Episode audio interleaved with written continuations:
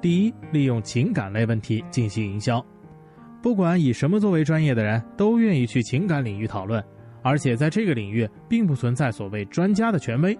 所以，不管某些人在其他领域有多么专业，在情感问题中，有可能回答质量和三无用户是差不多的，因而答案获得点赞的数量多少，有可能只是取决于回答者本身的人气。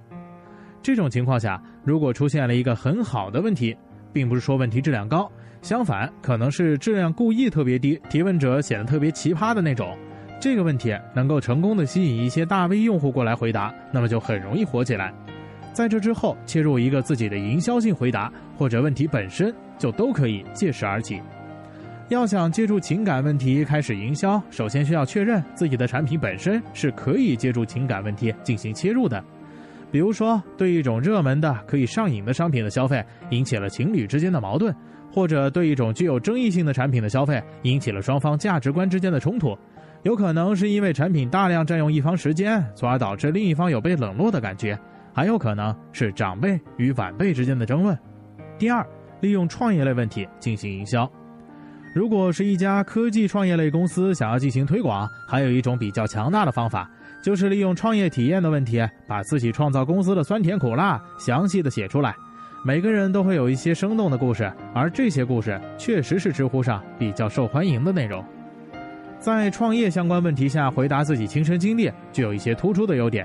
比如完全不必顾忌，可以大张旗鼓地宣传自己的产品，也可以堂而皇之的找自己的朋友圈和官微来求转发、求点赞。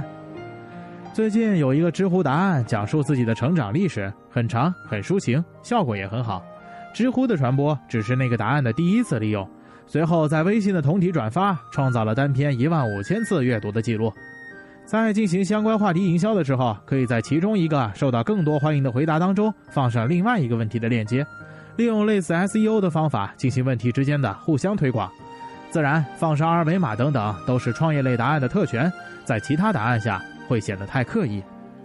当然，所有举动的前提都是一样的，那就是答案必须确实有一些内容，能让阅读者有所收获。回答的价值一定要大于在里面露出品牌可能会带来的损伤。大家读过以后，如果是这样的感觉，里面虽然带有营销的痕迹，但是这个答案很有用，总体来说还是值得一看的，那么你就赢了。